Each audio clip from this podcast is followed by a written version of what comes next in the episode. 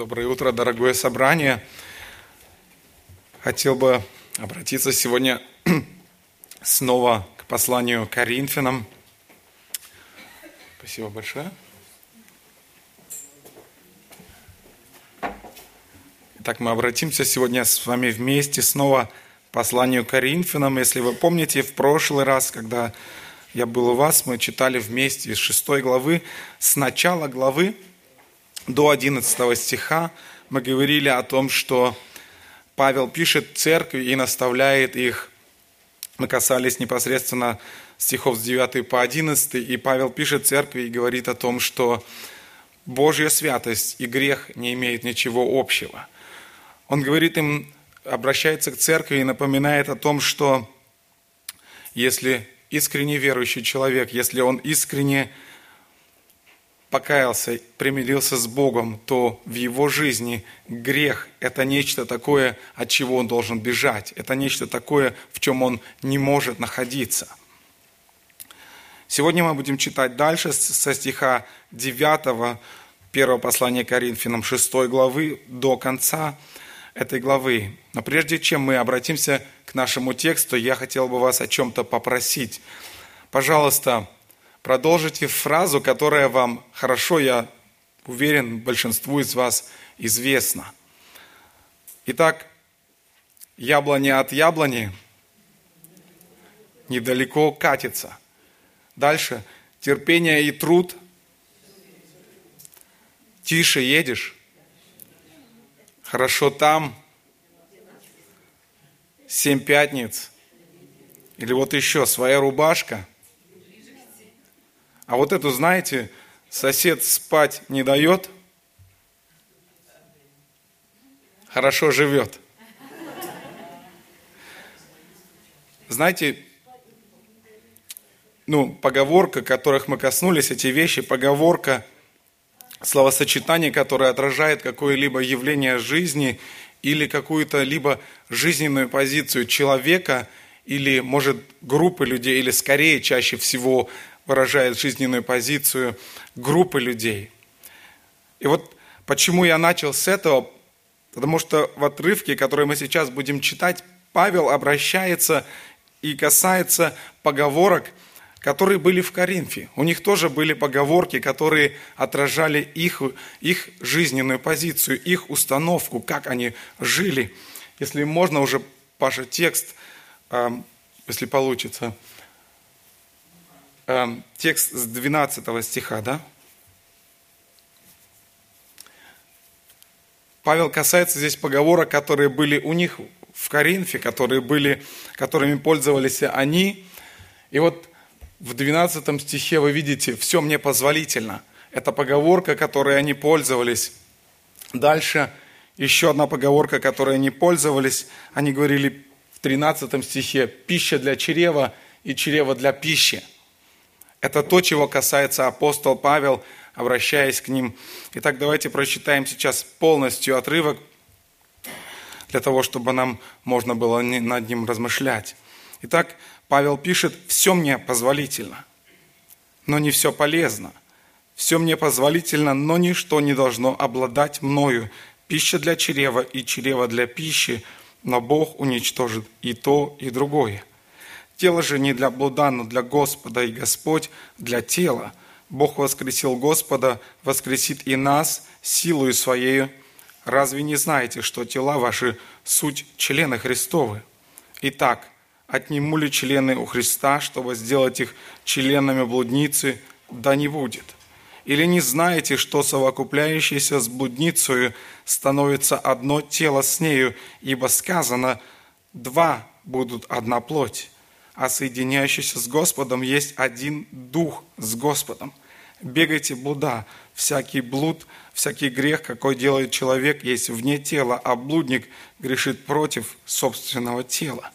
Не знаете ли, что тела ваши суть – храм живущего у вас Святого Духа, которого вы имеете от Бога, и вы не свои, ибо вы куплены дорогою ценою. Посему – прославляйте Бога и в телах ваших, и душах ваших, которые суть Божий. как скоро две стороны или два человека вступают в отношения, появляется понятие о правах и обязанностях. То есть, например, вы входите в автобус или в метро, и вы имеете право на нем проехать. Но ваша обязанность купить билет, обеспечить свой проезд. Или, например, вы приходите на работу и подписываете договор, где у вас стоят, что прописано, что вы обязаны делать и на что вы имеете право. Вы обязаны исполнять свои должностные обязанности, и вы имеете право получать зарплату, вы имеете получать отпуск и так дальше. Так, например, в семье, когда семья создается, муж и жена, там тоже гласно или негласно, мои права, мои обязанности и так дальше. И так, какой бы мы области жизни ни коснулись, где мы имеем такие отношения, всегда идет речь о правах и обязанностях. И вот здесь в нашем сегодняшнем тексте тоже можно увидеть некую такую структуру, некую такую схему, где коринфяне обращали внимание на свои права. Они говорили, все мне позволительно. И Павел с этим соглашается, да, действительно, все мне позволительно. Дальше мы посмотрим, как он отвечает на это. И он также обращает их внимание, кроме прав, вот ваши обязанности. Обратите внимание, ничто не должно обладать мною, не все мне полезно и так дальше. Мы обратим более подробное внимание сейчас, когда пойдем дальше по нашему тексту. Итак, Павел говорит, все мне позволительно. То есть коринфяне говорили, все мне позволительно. И Павел касается этого и говорит, да, действительно, вы правы, все мне позволительно. Но смотрите, с точки зрения Библии, странное утверждение, разве нам вообще все позволительно, как христианам? А как быть с заповедями, которые Господь дает в изобилии? А как быть с теми вещами, которые Бог говорит, запрещает нам, потому что они греховны? Как быть с этим? И вообще, почему все позволительно? Почему человек заявляет, все мне позволительно? Вообще, если посмотреть внимательно, что лежит в корне этого заявления, все мне позволительно, здесь в корне лежит самоцентризм. Когда мы, знаете, когда мое «я», когда вокруг моего «я» все должно вращаться, когда все для меня, это близко вообще по сути каждому из нас. Мое, мне, для меня, мне положено. Это вот та самая рубашка, которая ближе к телу. Своя рубашка, которая ближе к телу, про которую мы вспоминали, это то качество или свойство человека, которое проявилось в нем сразу же, как только он ослушался Божьего повеления.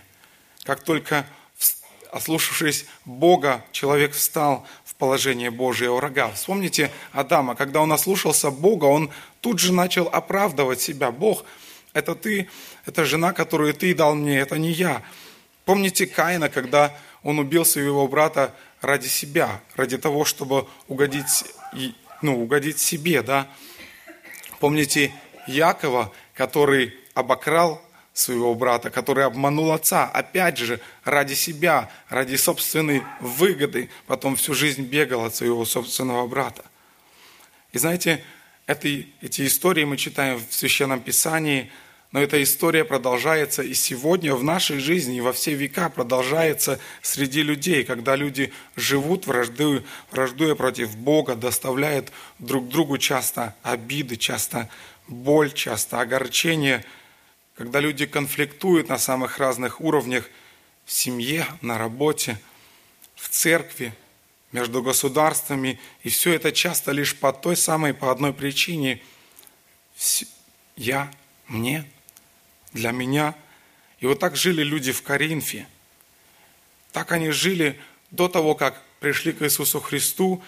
И теперь, когда они услышали слова апостола Павла, который не переставлял, не переставал подчеркивать истину о свободе во Христе, он говорил, «Итак, стойте в свободе, которую даровал нам Христос, к свободе призваны вы, братья». И они решили, смотрите, вот-вот, и Павел, он про это же говорит. Мы так живем, все для меня, все, что я хочу, все для меня, все мне. И Павел говорит, смотрите, все мне позволительно. Он говорит, во Христе все нам позволительно. И они говорят, действительно. Смотри, и он так говорит. Но что они имели в виду? Скорее всего, они имели в виду то, что поскольку Христос умер за наши грехи, когда Христос оплатил наши грехи своей смертью, и теперь мы не под законом, а под благодатью. Или другими словами, они думали, теперь мы можем жить в свободе от закона Божьего. И апостол Павел отвечает на это утверждение, он не говорит, что само по себе утверждение, само по себе ложно. Он не говорит об этом. Мы действительно живем под благодатью. Мы действительно не под законом. Но что значит жить под благодатью и что значит жить под законом? Означает ли свобода, вседозволенность, как думали это коринфяне? И, конечно же, мы понимаем, что нет, не должно так быть. Но в чем дело? Давайте вспомним, что такое жить под законом. Жить под законом – это значит строить свои взаимоотношения с Богом на основании исполнения дел закона. То есть человек, который живет под законом, он думает, что если он будет исполнять закон, то Бог будет любить его и будет его благословлять. Если он не будет исполнять дел закона, то Бог будет его ненавидеть и проклинать. Такой человек определяет свои взаимоотношения с Богом тем, что он делает, и тем, что он не делает. Такой человек живет под законом, и это неправильное отношение. Бог не может быть удовлетворен нашими поступками. Мы не можем строить взаимоотношения с Богом на основании дел закона, потому что мы никогда этот закон не исполним во всей полноте. Если мы даже исполним 99% и 1% или даже одну сотую от все, полной сотни не исполним, то это все равно не удовлетворит Бога.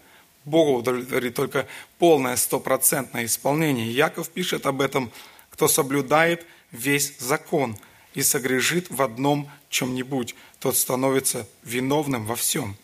В послании Галатам апостол Павел написал, «Ибо написано, проклят всяк, кто не исполняет постоянно всего, что написано в книге закона». И это означало бы для нас, что мы были бы прокляты. Если бы нам нужно было исполнять закон, чтобы иметь отношения с Богом, мы были бы прокляты мы никогда бы не смогли исполнить весь закон. Писание говорит, что есть только один способ найти общение, найти мир с Богом, и это не в делах закона, но исключительно через веру в Иисуса Христа, в Мессию, который взял на себя наши грехи, все, что было в нашей жизни неугодно Богу, который взял все это на себя. Писание говорит, что только верой во Христа мы можем найти взаимоотношения с Богом поскольку Христос умер за наши грехи, теперь, когда Он забрал проклятие греха с нас, забрал это своей смертью, мы можем теперь строить свои взаимоотношения с Богом на основании дара Христова, на основании благодати Христа. И теперь жить под благодатью, это означает строить свои взаимоотношения с Богом не на основании дел закона, не на основании дел праведности, не на основании того, чего мы можем достичь, но на основании вечной, непоколебимой любви Бога к нам. И знаете, наши дела, и слава Богу, никак не могут повлиять на Его отношение к нам. Наши дела, как бы мы, что бы мы ни делали, как бы хорошо мы ни поступали, они не могут заставить любить Бога нас больше, чем Он нас любит уже сейчас. Писание говорит, что Он возлюбил нас, когда мы были еще грешниками когда мы жили против Него, когда наш разум бунтовал против Него, когда мы бунтовали против Бога. И вместе с тем христианин не может совершить ни одного греха, который не был бы уже покрыт Божьей благодатью. Бог дал нам свободу от закона в том смысле, что мы можем иметь отношения с Ним не на основании дел закона, а на основании благодати. Написано, благодатью вы спасены не от дел, Божий дар – чтобы никто не хвалился. Поэтому и Павел говорит, и он не отрицает, что у нас есть свобода от закона, да, действительно, но он говорит только в том смысле, что нам не нужно исполнять дел закона для того, чтобы заработать Божью любовь. Еще одна причина, еще одна грань этой свободы, почему мы свободны, свобода, которую даровал нам Бог во Христе, это не свобода грешить, как думали коринфяне, буду делать все, что хочу – буду грешить, как хочу, все равно я под благодатью. Апостол Павел говорит, это совершенно не так. Свобода во Христе – это не свобода грешить. Он говорит, это свобода не грешить. Грех – это рабство, это разрушение. Грешить значит быть рабом. И человек, отвернувшийся от Бога, от Бога с самого начала, стал рабом греха. Христос, освободив нас через смерть от необходимости платить за грех, дав нам новую духовную природу, освободил нас от этого рабства – освободил нас от рабства греху, освободил нас через этого от рабства врагу душ человеческих, который манипулировал нашими желаниями. Теперь мы не являемся его рабами. Поэтому Павел не отрицает, он не говорит, что вы не правы, что вы не свободны. Он не отрицает, он говорит, да, вы свободны, но он говорит в другом смысле, вы неправильно поняли вашу свободу. Вы думали, что вы свободны не исполнять закон, в то время, когда Теперь Бог говорит, вы свободны его исполнять, потому что Он дал нам новую природу. Он изменил наше сердце, Он изменил наш разум и дал это желание теперь стремиться к тому, чтобы исполнять Его волю. Коринфяне извратили эту истину, чтобы оправдывать свои грехи. Они пренебрегали предостережением, которое Павел, конечно же, не только к Галатам написал однажды, но также и к ним, где мы читаем в послании Галатам в 5 главе 13 стихом, «Только бы свобода ваша не была поводом к угождению плоти». Если мы не пренебрегаем Словом Божиим, как делали это коринфяне, мы точно так же можем подобной ситуации очень легко указаться, оказаться, где бы мы ни были, в какой бы области жизни мы не коснулись, скажем, на работе. Я не ворую, я просто взял бумагу из офиса. Я не клевещу, я просто пересказываю новости. Или я не соврал, я просто не договорил или не всю правду сказал. Разве я один такой, а они разве не больше меня грешат? Пусть бы на моем месте попробовали, или «а я не пью, и я не выпиваю, я просто отдыхаю с алкоголем». И вот как результат последствия Божье огорчение, последствия греха. Дальше Павел дает практическое применение. Он говорит, как пользоваться этой свободой. И он говорит, хорошо, вы заявляете о том, что все мне позволительно, вы заявляете о своих правах, но посмотрите, Посмотрите теперь, к чему призывает Бог. Бог призывает, чтобы вы были внимательны. И Он говорит, Его ответ на их утверждение, где они говорили, все мне позволительно, Павел говорит, но не все полезно. То есть он хочет сказать, что христианин не может жить просто в угоду своих желаний, как он жил без Христа, как он жил до того, когда он встретился со Христом. Он не может продолжать жить так, как если бы Бог не коснулся его сердца.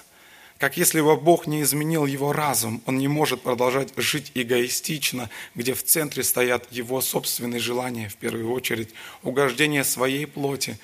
Бог освободил, Христос освободил нас от этого, от того, чтобы быть рабами своим желанием. Христианин, Павел говорит, хочет сказать о том, что христианин теперь человек, который знает Господа, знает Его закон, который для него стал теперь слаще меда и капель сота, как говорит псалмопевец, дороже всяких ценностей на земле.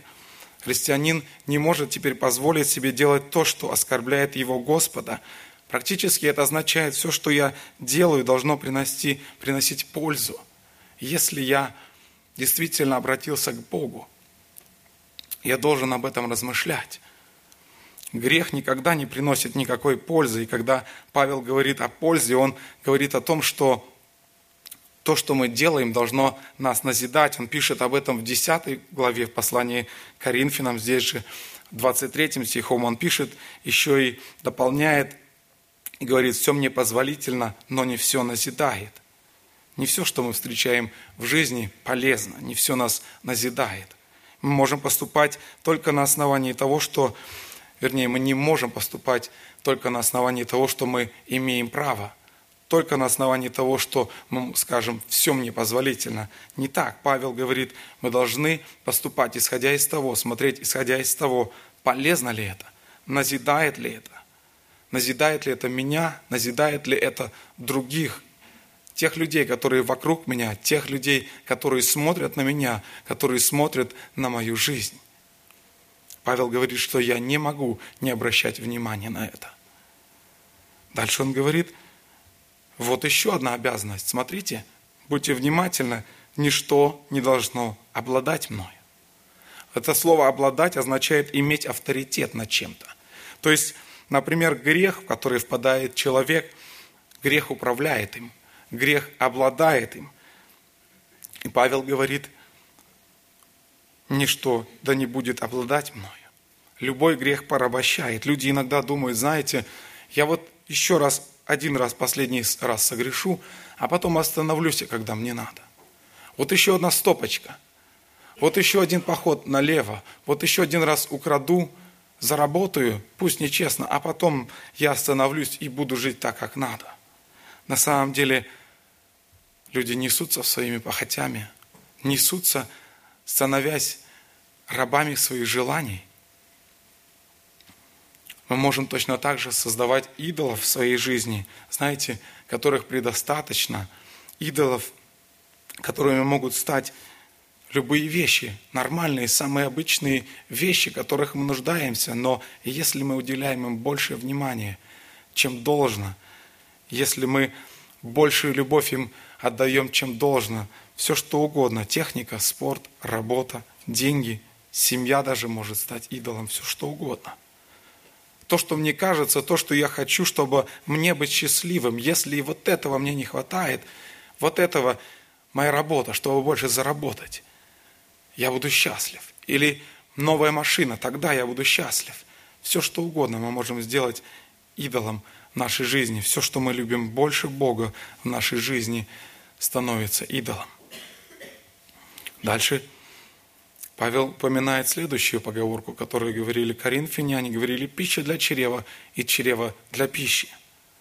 Что они имеют в виду? Возможно, Комментаторы говорят, что это был их философский аргумент. То есть они рассуждали так. Человеку ведь присуща потребность в пище? Присуща. И то есть, и таким же образом они рассуждали о половой жизни. Они говорили, это точно такая же физиологическая потребность человека, в которую он нуждается.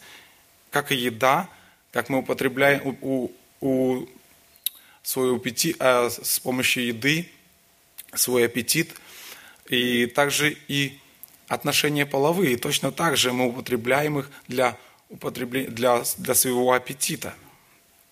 И этот аргумент они использовали, кстати говоря, для, а, для оправдания половой распущенности. Кроме того, что если мы вспомним контекст, исторический контекст, что происходило в этом городе, там отношения с небрачные отношения, половые отношения были нормальными. Отношения с жрицами любви, проститутками по-нашему, это было нормально. То есть в этом не было ничего странного, это было нормально для них, для этого общества. И поэтому Павел предупреждает здесь об этом. Кроме того, коринфяне считали, или философия считала, что душа – это важно, действительно, душа – это то, о чем надо заботиться. А тело, оно, ну, оно все равно сейчас есть, а потом оно все равно положат его в землю, положат его в гробницу, оно растворится, превратится в прах и ничего. Поэтому они думали, что они рассуждали, как им казалось, очень умно и обоснованно. Пусть тело живет так, как оно хочет, а душа важна, главная моя душа. Но Павел говорит, не может так быть. Он говорит, да, действительно придет день, когда Бог уничтожит и чрево, и пищу. То есть придет день, когда ни желудок, ни пища нам будет не нужны. Будет другое тело. Человеческое тело будет иным. Но Павел говорит, что человек как личность, как целое, не уйдет в небытие. Он говорит, он хочет сказать, что человек, человеческое тело также важно для Господа. Человек создан для единства с Христом, для служения Ему и в этой жизни, и в будущей. Он говорит, что Бог воскресит тела верующих. Он говорит, что вы теперь не можете поступать эгоистично по отношению к своему телу, как хочу им, так и пользуюсь. Он говорит, нет, неправильно. Теперь ваше тело для служения Господу. И вы не можете говорить, что душа отдельно, пусть она назидается, а тело живет так, как оно хочет, своими похотями и страстями. Неправильно. Он говорит, так не может быть. По сути, посудите, если тело, скажем, может ли оно нормально назидаться? Может, можем ли мы читать Священное Писание и нормально получать назидание для своей души, если тело, скажем, если мы не выспались? Если мы занимались тем, чем, чем-то, что вымотало нас, что вымотало наш разум, вымотало наш мозг, и мы не можем нормально питать свою душу. Поэтому Павел говорит, вы ошибаетесь, не может так быть. Кроме того, он говорит, в будущей жизни для Бога ваши тела тоже важны. Он говорит, Бог воскресит тела верующих. Апостол Павел, Павел напоминает Коринфянам об этом важном факте. Почему? Потому что однажды кто-то сказал, христианство зиждется на двух столпах, исполнившееся пророчество и воскресение мертвым – и если и воскресение мертвых. И если кому-то удастся нарушить одно из этих оснований, то христианство превратится в ничто. Оно станет одной из обыденных религий и учений. Поэтому Павел говорит об этом фундаменте христианской веры. Он говорит о воскресении мертвых. Но знаете, эта тема важна не только для христианства в глобальном смысле. Она важна для каждого из нас – для каждого в отдельности, потому что рано или поздно когда-то нам придется столкнуться с вопросом, что ждет меня? Что ждет меня в вечности? Хорошо, я живу сейчас и здесь, но когда-то нам придется столкнуться с этим вопросом. Часто люди боятся себе признаться, боятся задуматься об этом, и поэтому поступают так, как будто ничего не будет. Но рано или поздно нам придется каждому из нас столкнуться с этим вопросом. Что ждет меня в вечности? Эта тема, этот вопрос затрагивает каждого из нас, потому что ввиду того, как я отношусь к воскресению мертвых, так, скорее всего, я и поступаю сегодня, так я и живу сегодня. Что это значит практически, что я имею в виду? Да, если я думаю, когда-то это произойдет, когда-то это случится, но чему это учит меня сегодня – Чему должно это сегодня меня учить? Апостол Павел позже напишет в этом же послании, практически в конце, в 15 главе он напишет, где он подробно говорит о воскресении мертвых. Он говорит там такие вещи, как «будьте тверды». Он, говоря им о воскресении, говорит им такую фразу «будьте тверды, будьте прочны в вере». То есть Павел хочет сказать, что осознание веры в воскресение мертвых и моя вера в воскресение мертвых дает мне твердость, когда я попадаю в различные жизненные ситуации, когда я попадаю под какой-то пресс, когда я попадаю под искушение, когда что-то давит на меня, и осозная, если я осознаю то, что Бог приготовил для меня, то, что Бог приготовил для меня, это лучшее, это дает мне твердость. Для человека, который верит, что его жизнь закончится, как только его тело заберут – Потому что только здесь и сейчас, а что потом? А потом я не знаю, потому что я не верю в воскресение мертвых. Павел упрекает коринфян и говорит, если только в этой жизни мы надеемся на Христа, то помните, что он дальше сказал?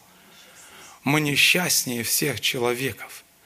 Если я только в этой жизни надеюсь на Христа и обращаюсь Нему только для того, чтобы, если у меня где-то что-то заболело, если у меня Бог заколол или зуб заболел, или если мне что-то нужно, или на работе у меня недостаточно платят мне, чтобы мне побольше зарплаты прибавили, если только в этой жизни мы надеемся на Христа,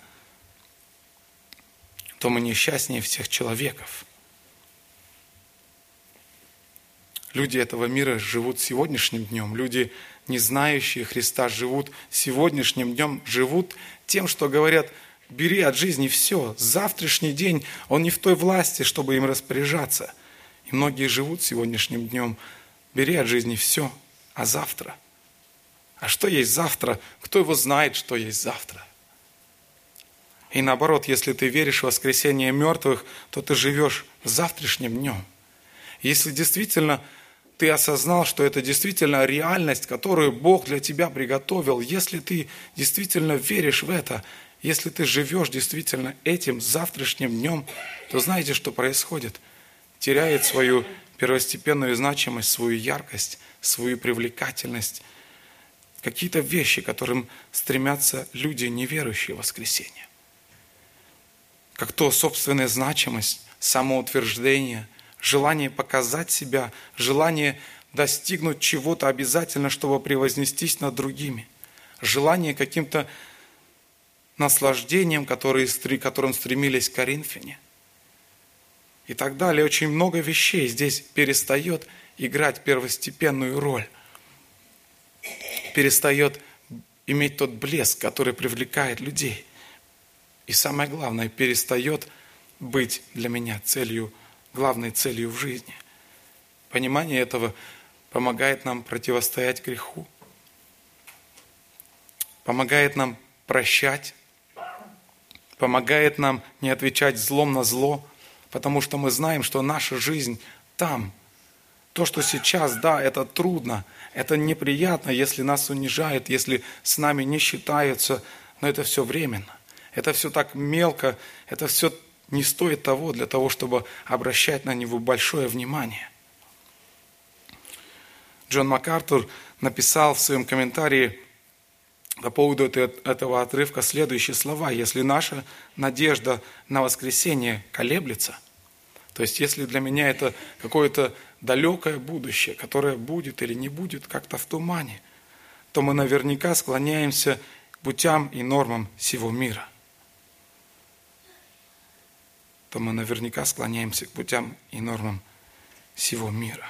А взгляд на вечность, на воскресение мертвых дает мне другую позицию – другую перспективу. Вот почему апостол Павел в послании к Ефесянам 4 главе 14 стихом пишет, «Дабы мы не были более младенцами, колеблющимися и увлекающимися всяким ветром учения, по лукавству человеков, по хитрому искусству обольщения».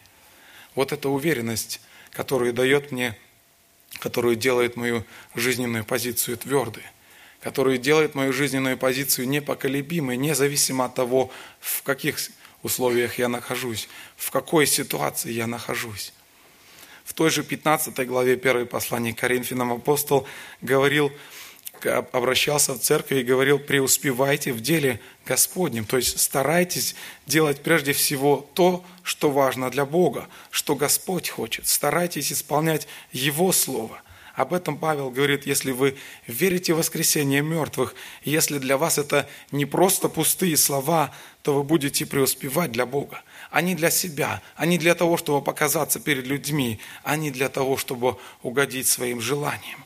Как говорили коринфяне, все мне позволительно. Оправдывая свой грех, говорили, теперь все мне позволительно. И теперь вопрос для нас, во что я вкладываю свои время, во что я вкладываю свои силы, что я делаю своим приоритетом, к чему я стремлюсь. Следующий аргумент апостола Павла на эти поговорки Коринфян, он говорит, разве вы не знаете, что тела ваши суть члены Христовы? Он говорит, верующий человек является членом тела Христова – и поэтому это немыслимо, он говорит, это немыслимо, чтобы члены тела Христова были буквально отняты, отобраны у Христа и отданы блуднице.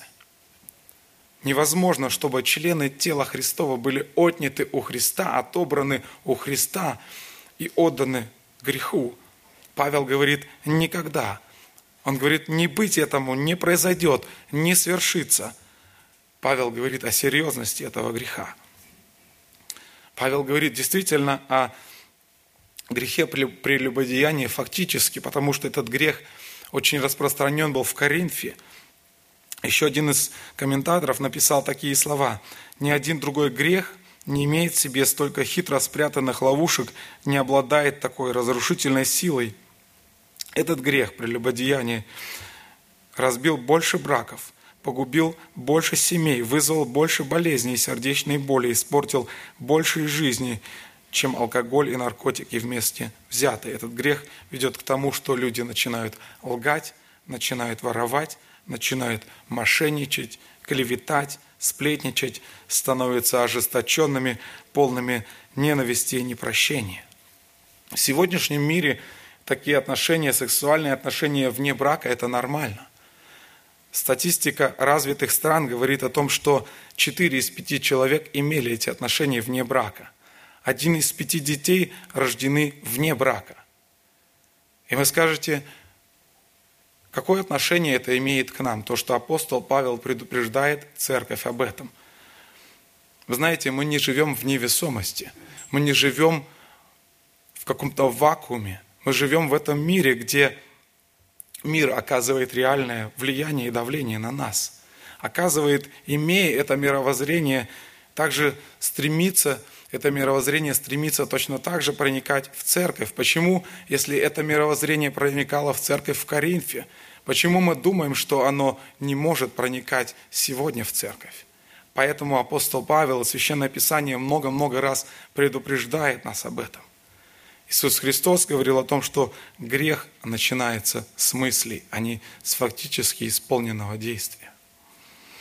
Кроме того, я хотел обратить внимание на то, что очень интересно, что слово «блуд» используется в Священном Писании не только в этом прямом, в прямом значении, но и также в значении идолопоклонства. Несколько примеров, когда Израиль отвращался от Бога к другим богам, Бог говорит об Иудее, которая впала в идолопоклонство, как о блуднице. Смотрите, Иеремия, книга пророка Иеремия, 2 глава, 20 стих.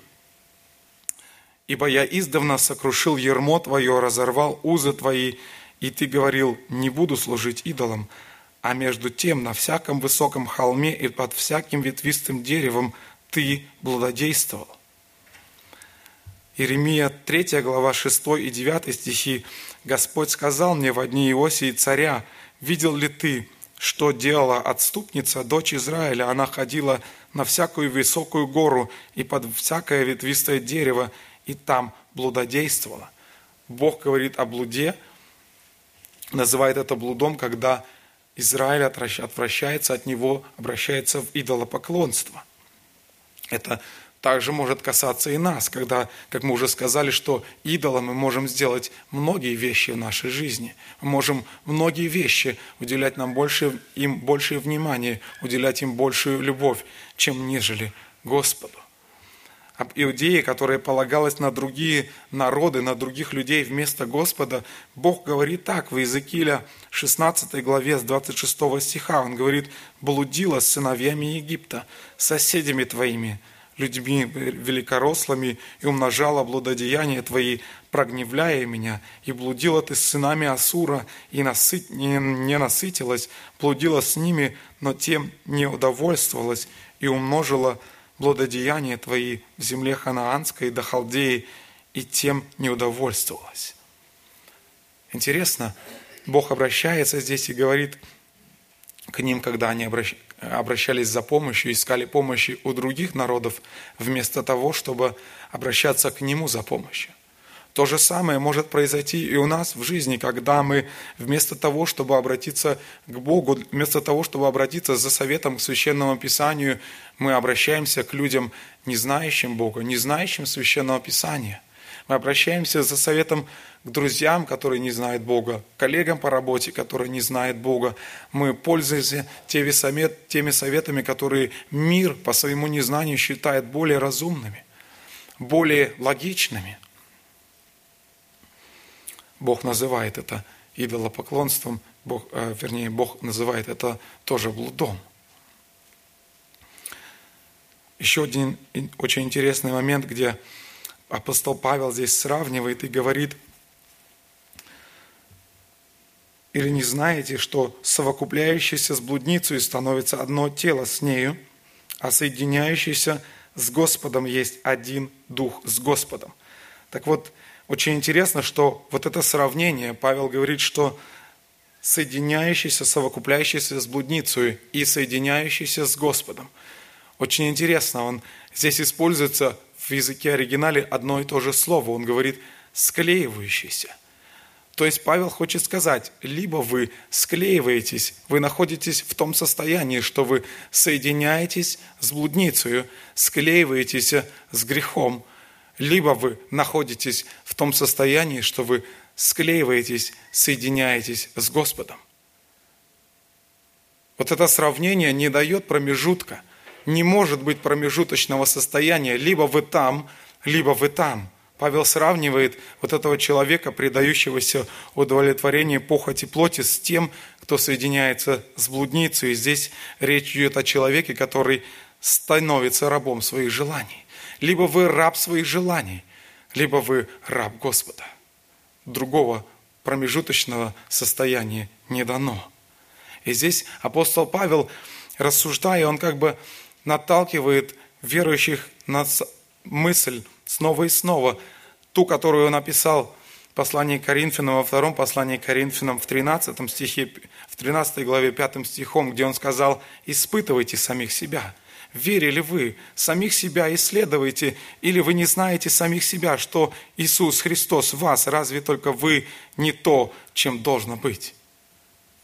Или вы в грехе, или вы со Христом. Дальше Павел говорит – Ваше тело – это храм Святого Духа. Не знаете ли вы, что тела ваши – суть храм живущего у вас Святого Духа, которого имеете вы от Бога, и вы не свои, ибо вы куплены дорогой ценой, и посему прославляйте Бога и в телах ваших, и душах ваших, которые суть Божьи. Павел хочет сказать, поскольку мы христиане, наши тела не принадлежат нам не принадлежат нам в том смысле, что мы можем пользоваться ими так, как мы хотим. Павел задает вопрос, он задает этот вопрос, который не требует на себя ответа. Он говорит, разве вы не знаете? Конечно же, они знают. Конечно же, коринфяне это знали. Конечно же, мы тоже точно так же знаем, что наши тела – суть храм живущего в нас Святого Духа, который дан Богом нам. Так Павел призывает к чистоте, к чистоте от греха, потому что грех воздействует на человека, он разрушает человека. И если мы понимаем, какая реальность стоит за фразой, вот эта фраза, которую Павел говорит, «живущего в вас Святого Духа». «Живущего в вас Святого Духа». Не должны ли мы, если мы понимаем это, если это проникает глубоко в нас. Не должны ли мы постоянно бежать греха? Как Павел говорит, бегите, бегайте блуда, бегайте греха, находитесь постоянно в этом состоянии, бегите, постоянно бегите. Не, то есть не один раз убегайте, не, или, да, он говорит, постоянно бегайте. Священное Писание говорит о том, что каждый христианин имеет Святого Духа. Иисус Христос сказал об этом, и слова записаны его в Иоанна 7 главе, «Кто верует в Меня, у того, как сказано в Писании, из чрева потекут реки воды живой. Сие сказал он о Духе, которого имели принять верующие в Него». Павел говорит, мы больше не принадлежим себе, потому что тела наши – члены Христовы – Тела наши – суть храм живущего в нас Святого Духа. Петр пишет в первом послании, первой главе, он говорит, «Мы были нетленным серебром или золотом искуплены от суетной жизни, преданы нам от отцов, но драгоценную кровью Христа, как непорочного и чистого агнца». И последнее.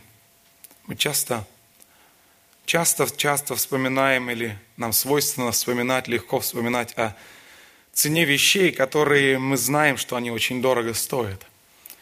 Мы очень легко можем вспоминать о цене вещей, которые, за которые мы трудились.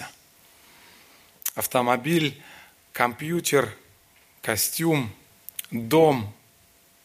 Но мы часто, очень часто в суете – каких-то заботах очень часто забываем, что мы слишком легко относимся к другим ценностям, которые на самом деле более ценны, чем те ценности, которые мы приобретаем, чем те, чем те, которые материальные. Близкие люди, которые рядом с нами. Забота родителей, которые о нас заботятся. Мы очень легко об этом забываем, мы очень легко к этим вещам привыкаем. Мы, как христиане, очень легко Точно так же в суете, в заботах очень легко привыкаем и очень легко часто теряем эту, эту, эту ценность из виду, что сделал для нас Христос. Христос, который освободил нас от рабства греха, который освободил нас от необходимости платить за грех. Христос, который освободил нас от рабства сатане, который освободил нас от рабства смерти, который дал нам действительно то лучшее, что только может быть, то лучшее, что Он приготовил для нас в будущем, когда мы будем с Ним. Благословит нас Бог, чтобы мы помнили об этом, несмотря ни на что, размышляли об этом. Павел говорит, тела христиан – это храм Святого Духа. Это члены Иисуса Христа, члены тела Христова, и мы не принадлежим себе, он говорит. Понимаем ли мы это действительно? Если мы можем сказать, да, мы понимаем, но если мы посмотрим на прошедшую неделю, на свои прошедшие дни, которые мы прожили, проявляется ли это в нашей жизни действительно? Павел заканчивает и говорит – ибо вы куплены дорогой ценой, посему в вашей жизни есть цель, у вашего тела есть цель, у вашей души есть цель. Он говорит, прославляйте Бога в телах ваших и в душах ваших, которые суть Божья. Аминь. Давайте встанем сейчас для того, чтобы обратиться к Господу в молитве. Кто-то, если желает, пожалуйста, молитесь.